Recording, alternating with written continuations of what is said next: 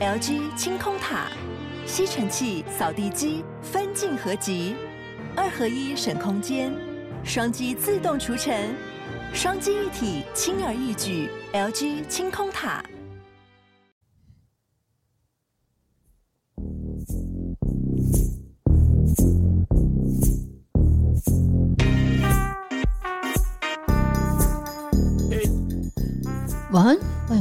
故弄玄虚，我是 D 嫂，我是 DK。你这样现在状况还好吗？呃，茫茫的，好像是喝了一种饮料的感觉。对，我知道你忙到连那个麦克风都离你很远，你 可不可以近一点？这样可以吗？对，因为 D 嫂昨天去打疫苗，可是后来有一些反应，但是目前没有发烧，就是觉得头昏脑胀，是吗？身体酸痛。我跟你讲一下我心路历程，就是我昨天半夜四点十一分的时候，我突然间做了一个噩梦，然后惊醒之后呢，我全身冒冷汗，然后背都是湿的，然后我就去上厕所，上厕所回来之后，我还是在冒汗，可是我冒完汗之后，我会觉得畏寒，所以我就把你的棉被抢过来盖了。把我把我的棉被抢过来盖，我怎么没有感觉？因为你一个人会盖三条棉被嘛，那通常另外两条都会丢在地上。那我就捡那个地上的棉被起来盖。我当时是觉得很冷诶、欸，就是第一次感觉到畏寒。好了，反正打疫苗这种反应，就是有的人会很激烈，像我就是完全没有感觉。对，就像去诊所走一趟一样，好像没什么事情。是。好了，那闲聊就到这边了。接下来就进入我们的这个新闻自助餐的部分。我们今天会念四则新闻。首先，第一则新闻呢是比较悲伤的。哎、欸，不对哦，哦它是喜剧结局哦，对，哦、对不对？那是怎么样的呢？就是说，澳洲有一名三岁男童，他在野外走失，那他家属呢心急如焚。父亲有说，因为这个男童有自闭症，不太说话。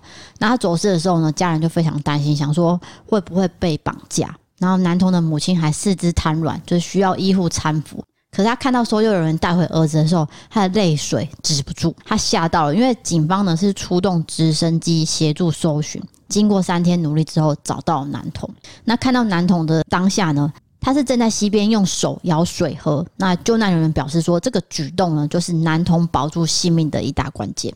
是的，所以他就是懂得喝水，然后没有说，嗯、呃，不是说自闭症他就不知道怎么求生，所以幸好是有找到，然后人也是安全的状态，这是不幸中的大幸了。就是说他身上有一些蚂蚁咬伤啊、擦伤啊、疹子的，可是其他状态呢，呃，都 OK。没有错，我对澳洲的印象就是很多的昆虫，就是那种大蜘蛛。哦哦，非常大的什么什么什么什么，反正就是昆虫类的，很多毒物都是在澳洲的，真的是真的吗？真的，真的，真的。好的，好的。那接下来第二则新闻是比较，第二则新闻是真的悲剧了，悲剧的。对，就是说。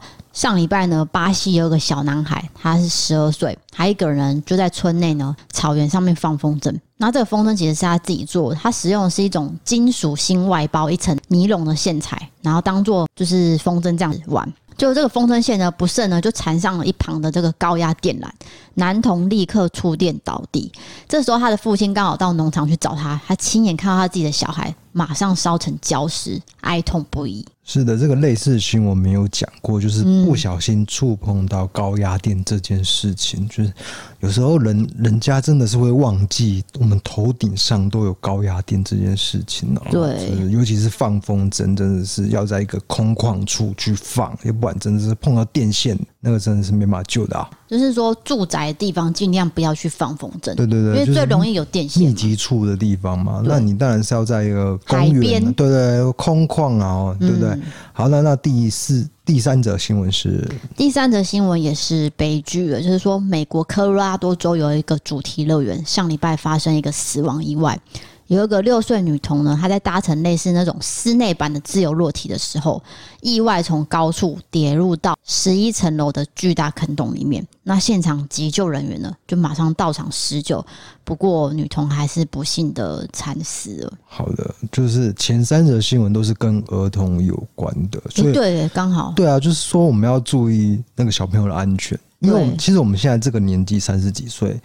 呃，我们大部分同学都是在在那个带小孩啦，嗯，对不对？那就是小孩子真的是有东很多东西不懂的，你知道吗？就是你必须时时的看好他，去了解他现在在做什么，要不然真的会产生一些意外。哎，对，所以家长的这个工作其实很辛苦，就是说你时时刻刻都要看着小孩，对，然后你的注意力也要在小孩身上，不能滑手机，尽量不要滑。对对，有时候小孩子就突然间冲出去马路，然后就被车撞到了，那个都是你没办法想象的。刚好你在滑手机，那就惨了。对，会一辈子的悲痛，就是大家真的要小心这件事情了。那第、嗯、你还有第四则新闻吗？对，第四则新闻就是我们台湾了。是，呃，有一个女大生呢，在迪卡，她就发文，她在北部念书，认识了男朋友，然后两个人交往三个月，最近呢，就带男朋友回到了南部跟爸妈见面。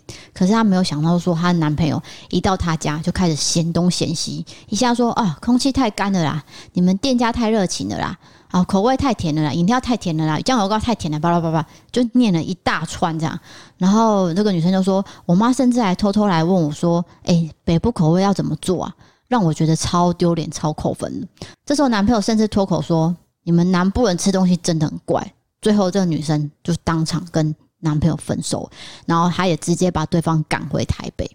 对，可是我觉得，因为这个新闻来源是 D 卡，所以啊 Yeah.、呃，我们必须说，这个这个真实性会打上一个一些比较大的问号。嗯、就是说，这个过程到底是怎么发生吗？只是说，我们可以借由这个题目去探讨，说常常会有人站南北。我我不认为真的会有人站南北。会啊，我不认为，这个只是网络上一个，我觉得这是一个虚拟故事，这是我个人的观感。我不，我就觉得真的有人这样这么歧视南部。呃，有或是有北部的优越感吗？没有啊，我遇到北部的人那么多，不可能啦。我觉得这个几率非常的小。那我可以说我的经验吗？嗯，就是说，好，我以前去这个北部公司工作的时候，那他们就会问说：“哎、欸，你是哪里人嘛？”我就说：“哦，我是台南出生的，不过我都是在北部长大。”他说：“台南，你家有田吗？”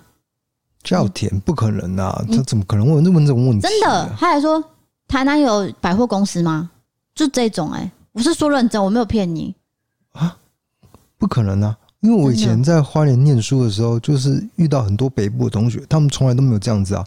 所以应该是我的运气不好，就是有人会问我这种问题。还有一个，去年我们在直播的时候，我刚好那时候在收集一些新闻，然后我好像讲到一个是作假的新闻。然后就网友就有提醒说啊，这个新闻是最后被证实是假的了。然后我就当场在直播的时候我就道歉了。然后我之后也在 IG 限动，就是跟大家讲一下说，哦，我刚刚讲那则新闻是已经被破解了，不是真的。就这时候有个网友就传这个私讯过来，他说是不是因为你住台南的关系？哦，就是资讯比较落后。嘿，他的意思是这样。那我当下是有一点生气。啊，那我必须说，也许这种人真的是存在，就是这种北部优越感的。嗯、可是我我觉得应该算是少数，非常少数，哦，非常少数。嗯、就怎么不怎么可能？因为台湾太小了，你知道吗？对啊，而且我们这样还要分南北，我觉得太不可思议了。我们都可以北高一日游了，这等于是这个这台湾就是这么小了啊？为什么还要占呢？我们连美国的一个州都不到、欸，哎，对，是不是这么小超小的？所以这就是我的经验啊，然后只是说这个女生呢，如果这件事情是真的话，她遇到的男朋友，其实我觉得啦，算是太奇葩了，太没礼貌。对啊，怎么会这样子？这完全就是在歧视南部人了。对，对对，而且你觉得东西很难吃或是很甜，你也不应该马上表现出来。就是说，先不要管站南北这件事情，你是连一个基本的待客之道，就是说你的那个礼貌到底哪里去了？对啊，哦、为什么你可以直接表现出来说哦，你们家怎样怎样怎样？这个是非常不尊重别人的啦。对对，蛮不可思议的。嗯、就是我去女朋友家，不可能这样子大拉拉，好像在使唤别人。对啊，对，所以怪啊，哈，这个算是希望大家都不要遇到这种人呐，哈。是的，好的，来，接下来就进入我们的玻璃开杠时间。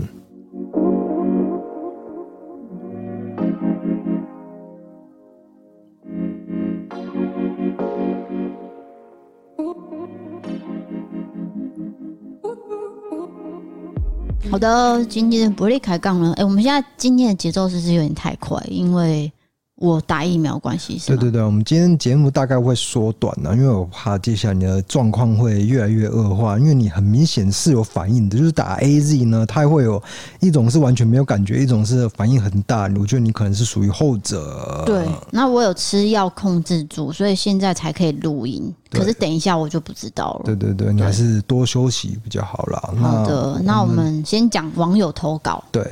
第一则是偏灵异的，那我特别挑选出来是我觉得有点算是某型啊的感觉。好的，对，这个男生叫做阿叶，他写说，我小时候呢就是住在外婆家，每天早上四五点的时候就会起来，跟外公外婆一起去庙口卖鱼。那时候我很饿，我就跟外婆拿了一百块去早餐店买了热狗，然后就在庙旁边一个榕树下，然后就自己吃早餐。这时候有个小朋友走过来，一直看我。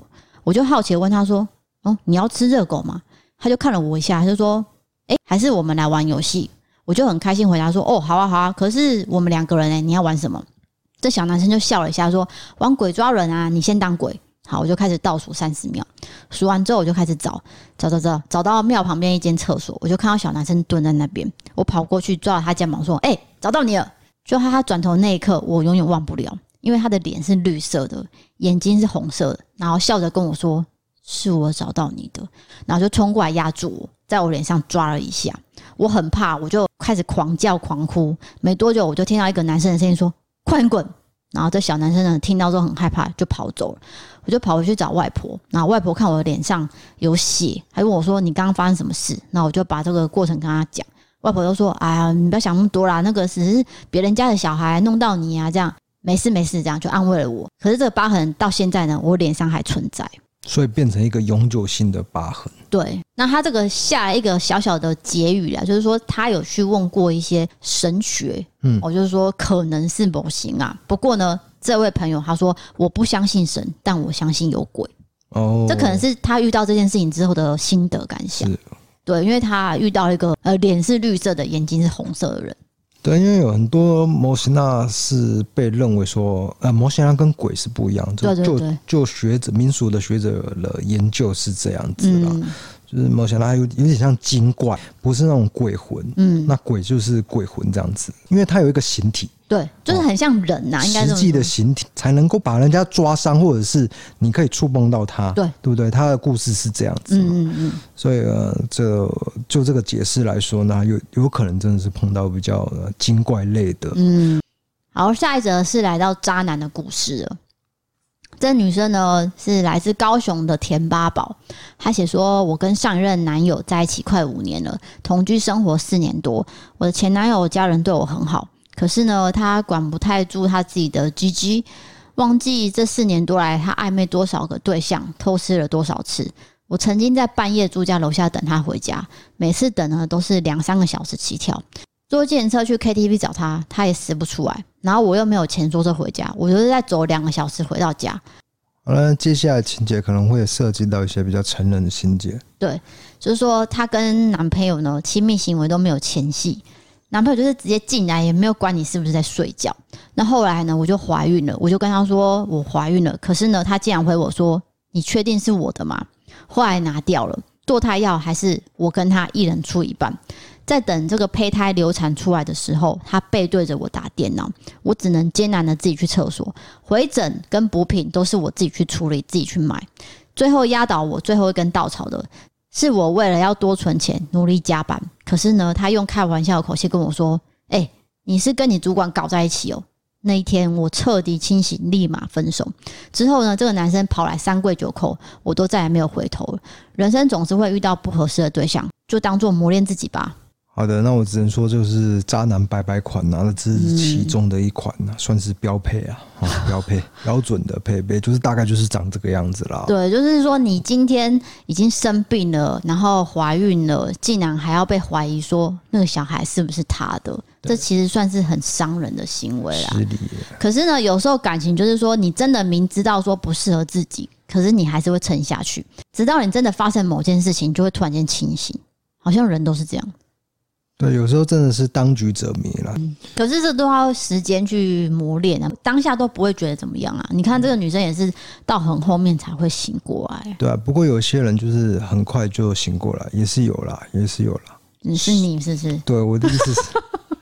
我的意思是，我觉得我不会碰到这种情况了。就是我觉得这个女生可能怪怪的，哦、我可能会就是会当机立断。我算是这样的一个人，因为我相信也有像我这样的人，就是有有有很很明智的女性或者是男性都有了。对啊，就是很果决的。我觉得这个不行哦，就赶快闪人了。那你倒是蛮奇怪的，就是说你这种事情很果断，可是你生活上的小事都很不果断。对对对，就是因为我不是天才嘛，就是我只能把一一些注意力放在正确的地方，那那种生活的细节，我就不太会在意这样子。可是你会造成我的困扰啊！造成你困扰，那例如说吃东西啊，说啊，我现在吃好了啊，不不不，我现在不想吃了，等一下再吃啊，我现在不想录了啊，现在可以录了，就是这种你知道生活上的事情。不是啊，你说的是录音吧？都有吃饭，我不会这么不果决了。录音这件事情对我来说是，我不喜欢讲那么多话的一个人，你也知道啊。你跟大家说你录这个不是很愉快，你请问大家还要听下去吗？不是不是不是不是真。我是说真的，我真的没有那么喜欢一直噼里啪啦讲话。对我来说，应该是说我们当下反应没有那么快。啊、我们不是像说什么主持人那一种，呃，科班出身会有很多的反应。不是，这不是，这不是我要强调的重点。是重点是有些人的个性是适合噼里啪啦一直讲话，一直讲话。嗯、就比如说，他也许也许他就是口口若悬河，但是我不是这种，我也不喜欢跟任何人交流的。所以，尤其是。讲这种东西是需要把这个很内心的、很私密的想法讲出来的话，真的是非常的一个挑战呐、啊。你觉得呢？你觉得没有？我觉得你蛮适合讲话的啊。我觉得你很适合讲话。不是，我是公私分明。当我知道我要录音的时候，我就会把这个私下这一面拿开，然后好好的准备 podcast。我的意思是，你的个性就本来就比较适合讲话，对不对？没有讲话，你也可以这样子。没有了，没有，没有，没有，没有。好的，那今天投稿呢，就是两则，一个就是灵异的，一个就是渣男的。那因为我们最近还是收到很多很多邻居的，我这边会再整理一下比较奇葩的，我就会念出来。好，接下来我们要先讲 MB3 的赞助了。这一名叫做三宝妈咪的小鱼儿，他写说，这次是第二次赞助喽，谢谢你们案情的讲解及讨论，我对各国案件都很有兴趣，每周最期待的就是你们的更新了。伯利开杠也非常有趣，常常会心一笑。你们夫妻感情真的很好哦。我老公大我十一岁，所以调皮的通常是我。希望你们可以继续努力更新，我跟小朋友们都会继续支持的。好的，谢谢小鱼儿。哇，塞大十一岁算是蛮算是有一个差距了哦。嘿，对，可是现在这个年代好像年纪真的不是问题嘛，我也很在意啦。对，只要你合得来，相处得来。其实我身边有个朋友，就是说她的男朋友大她十二岁，嗯，然后他们现在也交往了四五年。对，也没有怎么样啊。就是其实观念上是可，因为现在资讯很流通，所以我觉得是不会说是嗯会有一个很大的鸿沟之类的。嗯，可能以前传统那个年代有啊，现在好像就越来越没有了。我觉得越来越没有。而且我们的人哦，就是会越来越年轻，就是我们的外表啊，或是我们的想法，反而会越来越年轻，对吧？哎、欸，对。但是我不是很理解你的意思，什么叫越来越年轻？就是说。好，我解释一下，就是，所以你以前长得比较老是吗？哦，对，就是说现在的资讯发达，所以你可以知道说怎么样让你看起来更年轻。哦，例如说我保养品啊，什么什么，我讲的是这种。哦，你在说那个年龄的鸿沟，就对了，对对对，对，差距是越来越小的，就是包括外表，对，不管是思想跟外表都会都会没什么没没什么那个隔阂。哎，对对对对对，对，因为你看，像我跟 HoHo 也是差一个年纪，可是我们并没有因为。年纪的关系相处的很奇怪，或是很尴尬，就是你知道我的意思吗？是的。那第二则留言是，第二则留言是这个零五一八，他写说异色档案创立的初期我就有在关注了，只是后面的时间我比较忙，就比较少在看。无意间听到 podcasts 就全部听完了。之前听到剉赛的话题，让我想起童年那不堪的过去。现在想起来是蛮好笑的，就是我国小的时候那一天，因为生病，然后就请假在家休息，好像是肠病毒吧。总之我就是一直发烧，一直拉肚子。后来我比较舒服之后，我就跑去看电视。那时候刚好在演《火影忍者》，我记得那好像是鸣人跟谁，反正就是要有一场经典的对抗。跟海贼王一样，这种少年卡通就是会有一个机测的共同点，就是爱拖戏。明明就是好像要分出胜负，把螺旋丸搓出来就赢了，可是一直在那边加什么回忆啊、内心戏等等的，就这时候我的肚子就开始抽痛，我只能一直强忍着便意，一直等等等等，等到分出胜负的时候，全部就拉在裤子上了。从此之后，我就再也没看过《火影忍者》了。我为什么不看《火影忍者》？可能就是一个不好的回忆吧。哦，是啊。对，他的意思是说，他等等等等等，然后等到最后就拉在裤子上。他觉得太拖了。哎，就是拖戏呀，后面那一段就是拖戏，所以害他就是有阴影。不过还好是在自己家里拉出来的，应该还好了。而且是小朋友嘛，对啊，可以马上处理了。好，那我现在要讲的是 SoundOn 的赞助，因为 SoundOn 这个平台我开赞助呢，其实一直都没有去开它，我也不知道有人去赞助。直到我前几天发现哦，原来有几笔，而且从六月到现在，所以我现在要把它补回来，告诉大家说我有收到你们的赞助。好的，第一个是 U I M E I，他写说特别替低嫂加油，哎、欸，没有你，嘿，是怎样？我在欺负他是不是？没有吧？可能就是给我一点鼓励啊！哈啊，第二个叫做小雨，他写说超喜欢 D K D 嫂节目，有一次偶然听到你们节目就停不下来了。这一次小小心意的赞助，持续支持你们的节目，希望可以唱名我加油，希望你们继续做下去。好的，也请你加油。请他加油什么？你又在乱加油了，又在乱加油。好，下一个叫做小九，他写说听到这个故事让我想到以前的鬼故事。听到这个故事，他可能在某一集的回应啦，他在回应某一集，但是我们不知道他的回应是什么。不过他的鬼故事是什么呢？哦，让我想到以前的一个鬼故事：某个计程车司机在半夜十二点载到一个头发很长的小姐，然后那个小姐上车之后就悠悠的说：“请载我到辛亥路某处。”到了之后，小姐一下车，瞬间就不见了。司机非常紧张，然后就有一只手上面全部都是血伸了出来，说道：“司机。”请你以后不要停在水沟旁边好吗？嗯，一时间就是一时，呃，应该说一开始你以为是鬼故事，那个人可能突然间消失了，因为他是阿飘，可是原来他是掉进水沟里面。嗯、那我看一下他这个暂住的日期是八月，那时候我们应该是在讲那个灵异故事，对，所以他回应的是这一个。哦，所以原来他是掉到水沟里面，然后手去沾那个计程车司机，说就就叫他不要停在水沟这边这样子，应该类似这种故事了。对了，对，就是说，呃，前面跟后面有很极端的差别，对，所以他特别讲出来跟我们分享，还是一个笑话来的。好，下一个叫做奶油培根修女猪猪。他写说：“非常谢谢 D K D 嫂，有一集是在讲 D 嫂有洁癖，所以 D 嫂的嫂是扫地的扫，这真的是太好笑了。”抱歉，什么意思啊？你现在是说他不好笑吗？不是，不是，不是，不是。哎、欸，可是你这句话是真的，很多人觉得很好笑、欸。哎，就是说我的扫地的扫是真的啊。你不是说大嫂的嫂会把你叫老，所以你要你坚持要用扫地的扫。不是呃，对啦，你讲这个是其中的原因。但我问你，你扫地会不会觉得快乐？不会，我不喜欢扫地。你你你就你就觉得很开心。我看你扫地都觉得很开心。这是一种疗疗愈啊，疗愈就是开心呐、啊。没有到 flow 这种这种程度，你知道这种开心叫 flow 吗？什么 flow？flow 不是楼层吗？不是那个 flow，one flow，F L O W。Flow 就是一种心流体验，就是你做到一件事情发生了一件高潮的时候，就会有 flow。好的，我接不下去了。那 接下来还有什么留言呢？好，下一个的他的名字就叫做加油。他写说，无意间看到异色档案的陈文成教授案，就开始一直收看和收听。到现在呢，我的工作其实是销售工业矿石和制金材料的业务，职场上面对的都是工厂的厂长、采购经理等级以上的职位的人，压力很大。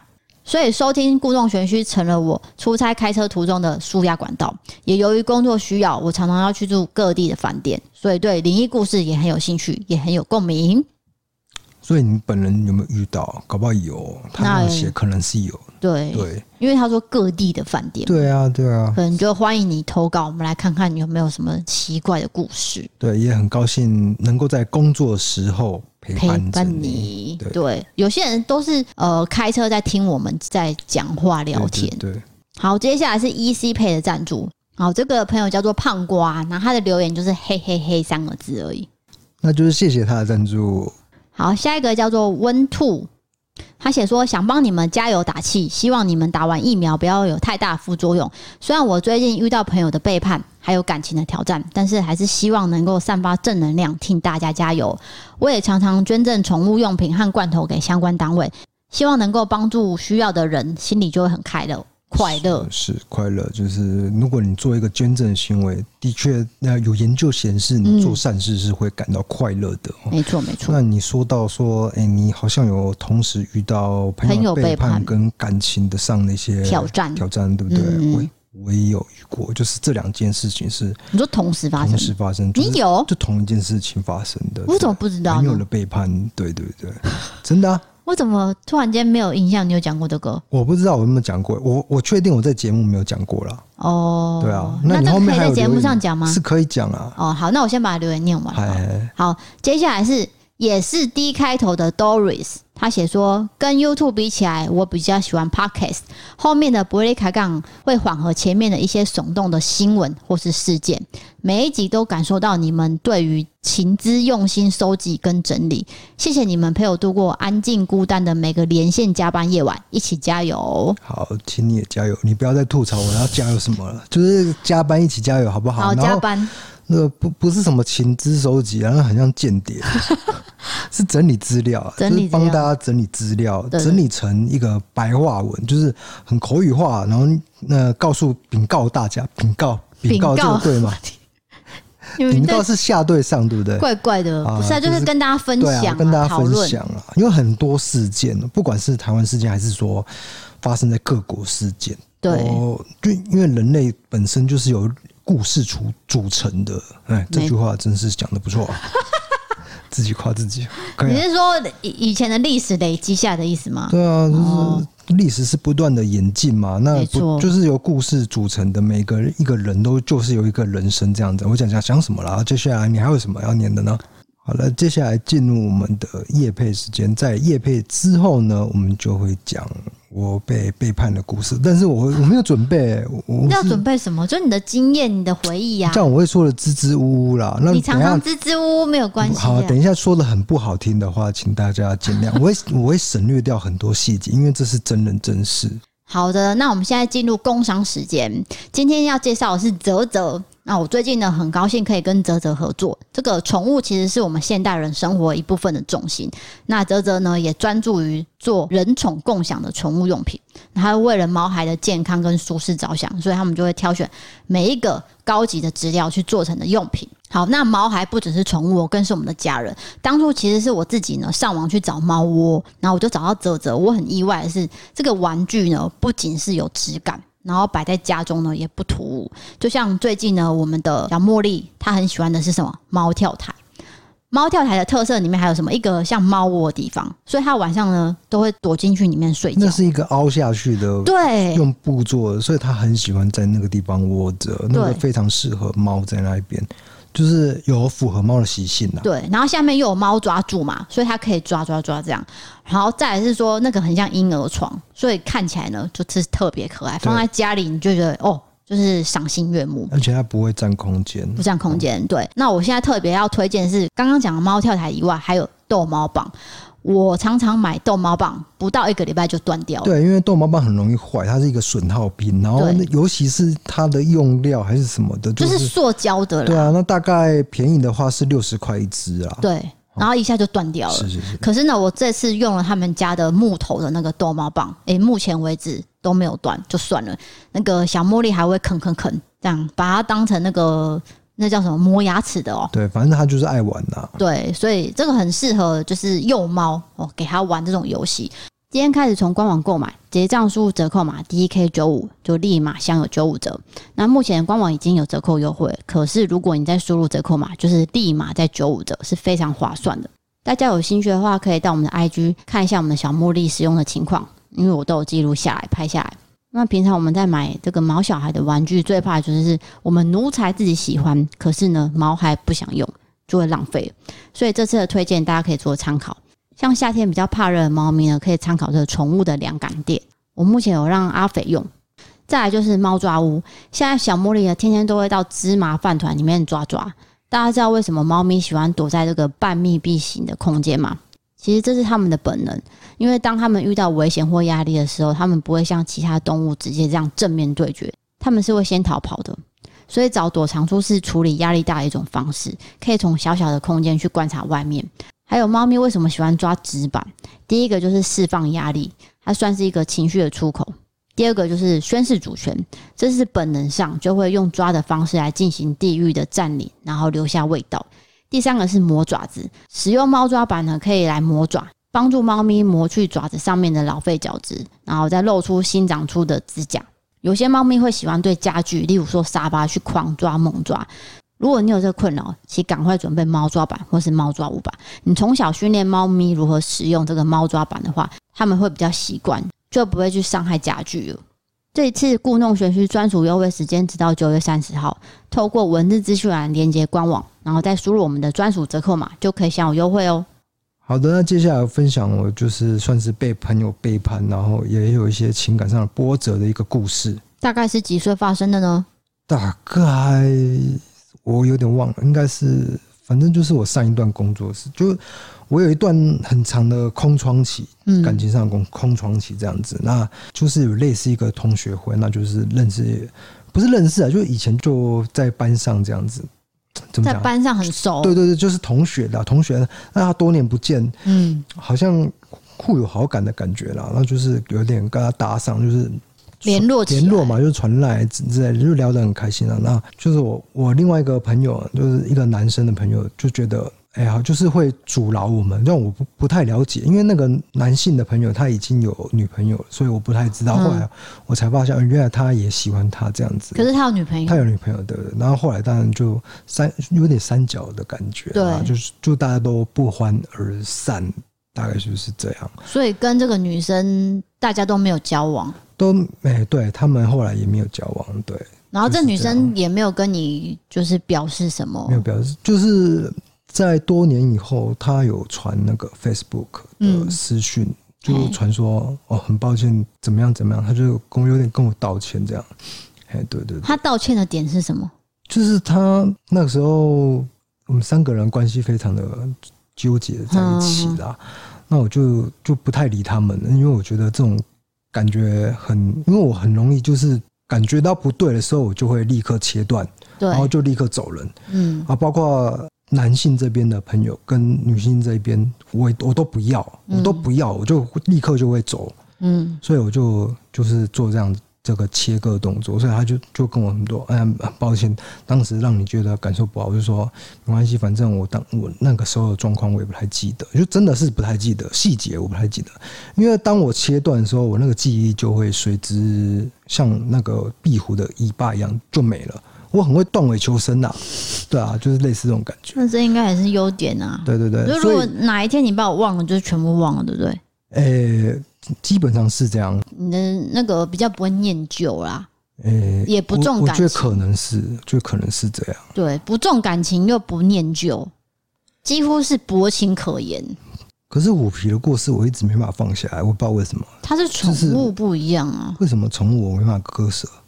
嗯，那人类我就可以割舍，那不是很奇怪吗？因为人类有心机，猫没有啊。猫也是有，有时候你看着猫是盯着你看，你就知道它在想什么。它可能想要弄你的头发还是怎么？我就一看就知道，因为它每次都有一种受。可是那不是心机啊，那是它的野性啊。对啊，对啊，对啊。我可是我看得出来，它它在算计什么。对啊，对啊，它也会算啊。那你说对虎皮？放不下去，就是因为我们很很喜欢这只猫啊，所以当然就放不下，这很正常。没有，我是觉得应该就是别离的那那一刻，我是放不下的。那个，我就是特别跟兽医说，如果真的有状况，对不对？我我不想让它在，在其他地方离开啊。对对对，对，那但是那个兽医是为了我让我感觉不一定是真的，就是我会觉得他是为了赚那个住院费，就把它留在那边。然后就恶化。那他明明就知道有多严重嘛，我我是这样觉得啦。